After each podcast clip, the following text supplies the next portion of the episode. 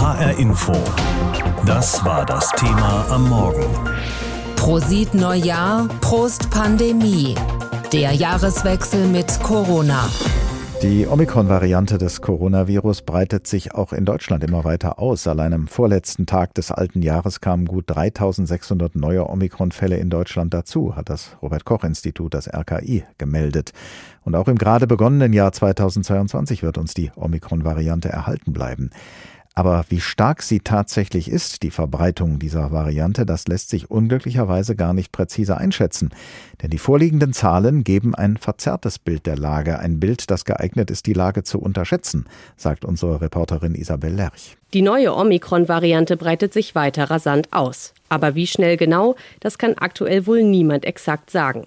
Zwar veröffentlicht das RKI täglich die Zahl der gemeldeten Omikron-Fälle, doch diese dürfte zu niedrig sein. Darauf weist das Institut selbst hin. Die Zahlen seien noch nicht validiert, nachträgliche Änderungen möglich, heißt es.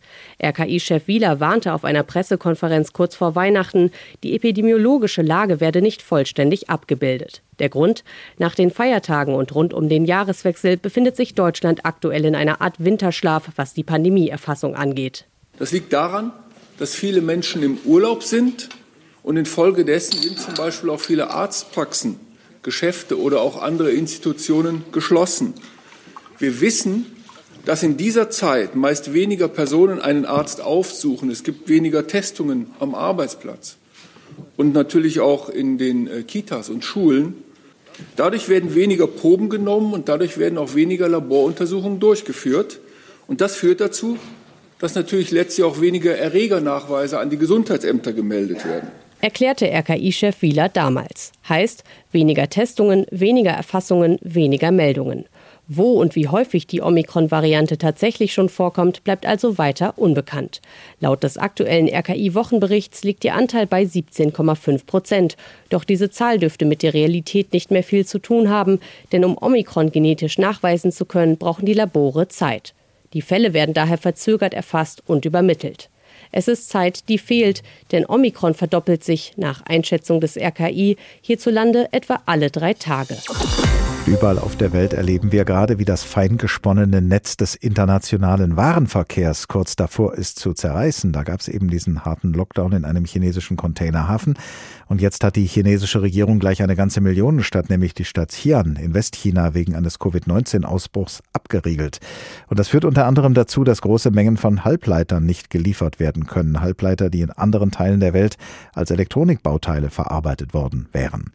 Zahlreiche Computer, Autos und viele andere wichtige Produkte können deshalb zurzeit nicht hergestellt werden. Betriebe stehen teilweise still und die Kundschaft muss warten. Fast haben wir uns ja schon daran gewöhnt, dass ein neuer Laptop inzwischen eine Lieferfrist von mehreren Monaten hat. Und jetzt könnte es wegen der Omikron-Variante des Coronavirus noch schlimmer kommen. Wir haben ja schon am Beispiel Großbritanniens gesehen, wie große Teile der Grundversorgung zusammenbrachen, weil unter den Lkw-Fahrerinnen und Fahrern plötzlich zu viele erkrankt waren. Vor der Sendung habe ich mit Professor Dirk Engelhardt gesprochen. Er ist Vorstandssprecher des Bundesverbandes Güterkraftverkehr, Logistik und Entsorgung. Ich habe ihn gefragt, könnte die Omikron-Variante tatsächlich für leere Supermarktregale sorgen? Die Omikron-Variante könnte weitere Probleme herbeiführen. Die ganze Branche hat grundsätzlich ein Problem, das ist der akute Fahrermangel, der mittlerweile weltweit vorherrscht. Sollte es bei den knappen Ressourcen an Lkw-Fahrern jetzt noch zu einem vermehrten Fall an Omikron-Ausbrüchen kommen, können die Lieferketten zusätzlich belastet werden. Wäre es denn möglich, sich branchenübergreifend zu helfen? Wenn zum Beispiel eine Supermarktkette plötzlich zu wenige Fahrerinnen und Fahrer hätte, könnten dann Speditionen aushelfen, die eigentlich auf Luftfracht oder die Chemiebranche spezialisiert sind? Das ist ohne weiteres nicht möglich, weil sie natürlich für verschiedene Transportaufgaben verschiedene Lkw-Typen brauchen. Zum Beispiel für Lebensmitteltransporte müssen das Kühlfahrzeuge sein, die müssen auch nach gewissen Vorgaben zertifiziert sein.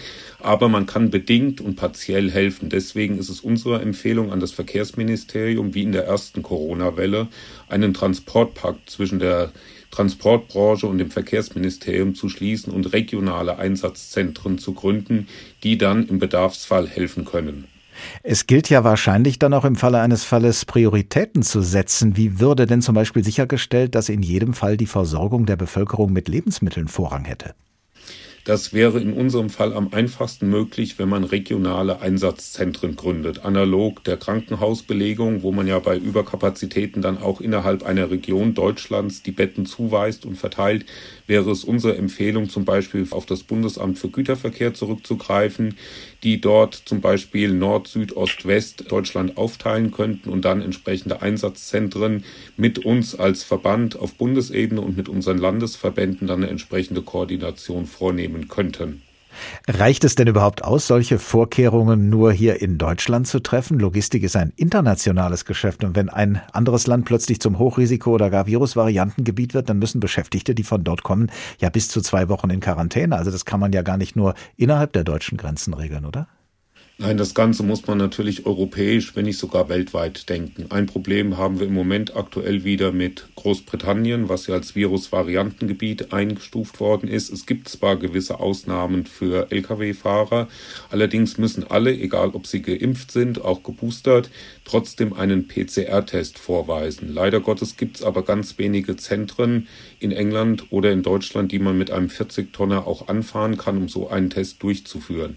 Deswegen haben wir kurz vor Weihnachten uns mit der Bitte an das Verkehrsministerium gewandt, solche Testkapazitäten sowohl auf englischer wie auf deutscher Seite einzurichten. Und sollten weitere Virusvariantengebiete dazukommen, gilt es natürlich dann auch für andere europäische Nachbarländer. Was befürchten Sie für die Logistikbranche, wenn Speditionen sich pandemiebedingt nicht mehr auf bislang verlässliche Lieferketten und Arbeitsabläufe verlassen können und deshalb mit wirtschaftlichen Nachteilen rechnen müssen? Wen wird es da voraussichtlich am stärksten treffen? Am stärksten wird es den Endverbraucher sowie die Industrie treffen, weil über 70 Prozent der Güter mit dem Lkw transportiert werden. Er ist das Rückgrat für unseren privaten Konsum wie auch für unsere industrielle Fertigung. Und deswegen ist es ganz essentiell, dass wir offene Grenzen haben, die sogenannten europäischen Green Lanes offen gehalten werden und dass wir uns sehr eng mit der Politik abstimmen, um die Versorgung der Bevölkerung weiter aufrechtzuerhalten. Und so verschwommen, wie manche von uns nach durchzechter Silvesternacht vielleicht ihre Umgebung wahrgenommen haben am Neujahrstag, so verschwommen ist gerade jetzt zum Jahresanfang auch die aktuelle Lage in der Corona-Pandemie. Denn über die Feiertage ist weniger getestet worden und nicht alle Ämter haben ihre Daten weitergeleitet. Versuchen wir also, uns so viel Durchblick wie möglich zu verschaffen mit Hilfe von Professor Timo Ulrichs. Er ist Epidemiologe an der Akkon Hochschule für Humanwissenschaften in Berlin und mit ihm habe ich gesprochen. Nach Angaben des Robert Koch Instituts des RKI von heute Morgen ist die Corona-Inzidenz den fünften Tag in Folge gestiegen, und zwar auf jetzt 232,4 Neuinfektionen pro 100.000 Einwohner in den letzten sieben Tagen. Innerhalb eines Tages gab es zuletzt 18.518 Neuinfektionen und 68 Menschen sind innerhalb von 24 Stunden an oder mit Covid-19 gestorben. Welche Schlüsse, Herr Professor Ulrichs, ziehen Sie aus diesen Zahlen? Naja, also dass eigentlich die Zahlen noch etwas höher liegen, denn das, was wir jetzt nur sehen, das sind die Meldungen, die noch gemacht worden sind. Wir haben aber jetzt zwischen den Jahren eben sehr viel äh, Labor gehabt, die ihre Arbeit runtergefahren haben und eben auch andere, die ihre Meldungen nicht gemacht haben, sodass also die tatsächlichen Zahlen sicherlich höher liegen und darunter eben leider auch die äh, Verbreitung der Omikron-Variante. Viele Fachleute haben ja gesagt, dass sich die Omikron-Variante des Coronavirus derart stark verbreiten werde, dass man nicht von einer Welle, sondern von einer Wand sprechen müsse. Sehen Sie diese Wand schon vor sich aufgetürmt?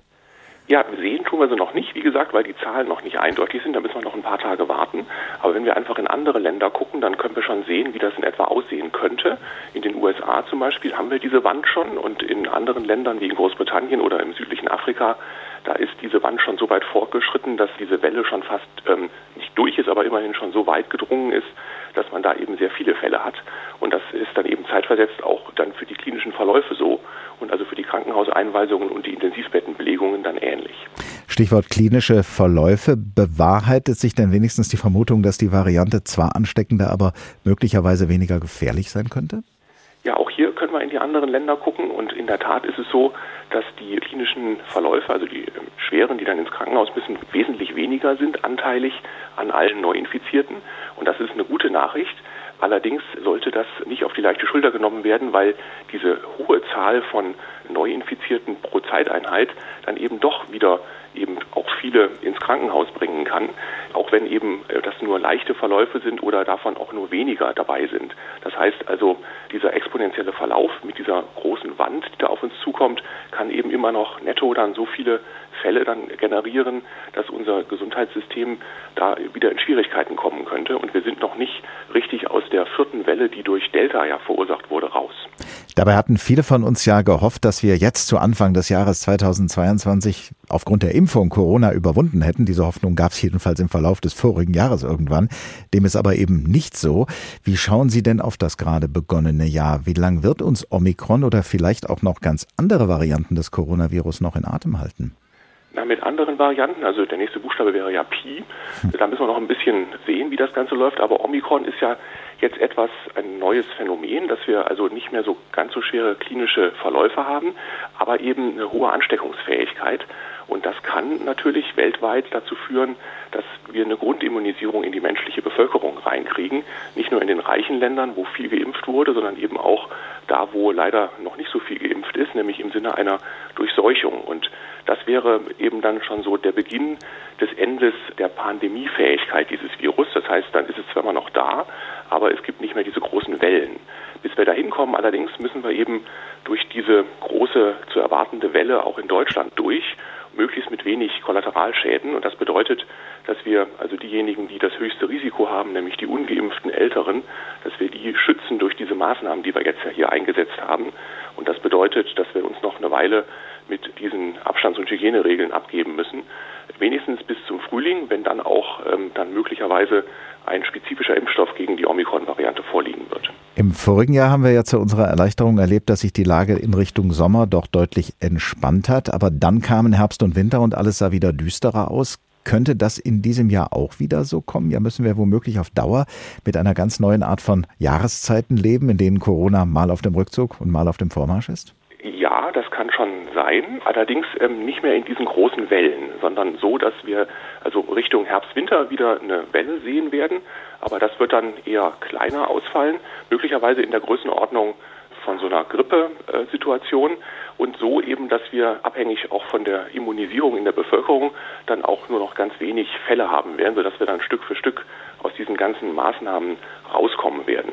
Der Sommer wird sicherlich entspannt werden, aber bis dahin müssen wir erst noch diese Verlängerung äh, aushalten, nämlich die Omikron-Variante, die sich ja sozusagen an die Herbst-Winterwelle der Delta-Variante dranhängt. Stecken schon bald zwei Jahre in der Corona-Pandemie und ein Ende ist nicht in Sicht. Dabei gibt es ja nun mal Impfstoffe. Aber erst 71 Prozent der Bevölkerung sind vollständig geimpft. Und das reicht nicht, um die Verbreitung des Virus zu stoppen. Im Dezember hat die neue Bundesregierung bereits eine einrichtungsbezogene Impfpflicht beschlossen. Für alle, die zum Beispiel in Kliniken, Heimen oder Arztpraxen arbeiten. Eine allgemeine Impfpflicht hat die Politik lange Zeit ausgeschlossen. Nun wollen aber einige zu Beginn des Jahres doch darüber reden. Keine Impfpflicht für alle, auch nicht durch die Hintertür. Viele Verantwortliche in der Politik haben das anderthalb Jahre lang wie ein Mantra wiederholt.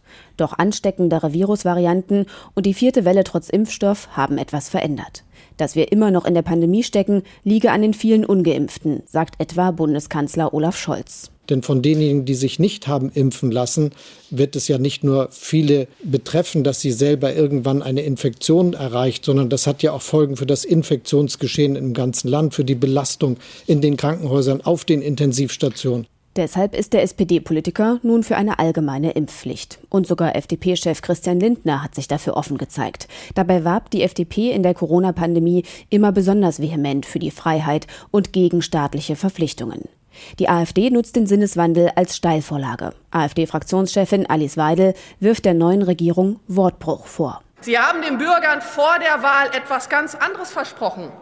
Sie, Herr Scholz, und vor allem Sie, die Damen und Herren von der FDP. Noch Anfang September haben Sie, Herr Lindner, gesagt, eine Impfpflicht ist nicht verhältnismäßig. Politik müsse lernen dürfen, halten jene dagegen, die ihre Meinung geändert haben. Der gesundheitspolitische Sprecher der Grünen, Janosch Dahmen, betont, ich glaube, wir tun Politik Unrecht, wenn wir sagen, sie soll einfach, wenn sie einmal was gesagt hat, immer weiter in die gleiche Richtung laufen, auch wenn es die falsche ist. Dann läuft sie vor die Wand, sondern neue Lagen erfordern Kurskorrekturen, die auch angemessen die Menschen in diesem Land schützen. Das ist auch ein Argument für den Deutschen Ethikrat, der ursprünglich gegen eine Impfpflicht war. Medizinethikerin Alena Büchs. Es hat sich gezeigt, dass weniger Menschen, als wahrscheinlich alle gehofft haben, sich tatsächlich impfen lassen und dass uns das alle gemeinsam in eine verdammt gefährliche Situation führt. Aber nicht alle sehen die allgemeine Impfpflicht als Ausweg. Für die gesundheitspolitische Sprecherin der FDP, Christine Aschenberg-Dugnus, sind noch zu viele Fragen offen. Reicht die dritte Impfung oder wie viele sind nötig? Eine allgemeine Impfpflicht kann meiner Meinung nach nicht beschlossen werden, solange wir noch nicht einmal wissen, wie häufig wir eben äh, diese Pflicht äh, den Menschen auferlegen. Sie hat sich einem Antrag aus den Reihen der FDP gegen die Impfpflicht angeschlossen. Doch im Bundestag wird es keinen Fraktionszwang geben. Die Abgeordneten sind bei der Abstimmung nur ihrem Gewissen verpflichtet. Sie können sich also über Parteigrenzen hinweg zusammentun und eigene Anträge vorlegen. Und im Konkreten ist noch vieles unklar. Wer kontrolliert die Impfpflicht? Welche Strafen drohen? Braucht es ein Impfregister? Der ehemalige Gesundheitsminister Jens Spahn von der CDU ist skeptisch. Die Österreicher haben ein Register aller geimpften Bürgerinnen und Bürger in Österreich und die schreiben einfach automatisch die nicht geimpften an äh, und stellen denen sozusagen einen äh, entsprechenden Bescheid zu, dass sie zahlen müssen. Das ist eine andere Form der Durchsetzung als die Kontrolle auf der Straße. Außerdem sorgen sich einige in der Politik um eine weitere Radikalisierung in der Bevölkerung. Das alles wird das Parlament beschäftigen. Im Januar, spätestens Februar, ist die öffentliche Debatte geplant. HR Info. Das Thema. Wer es hört, hat mehr zu sagen.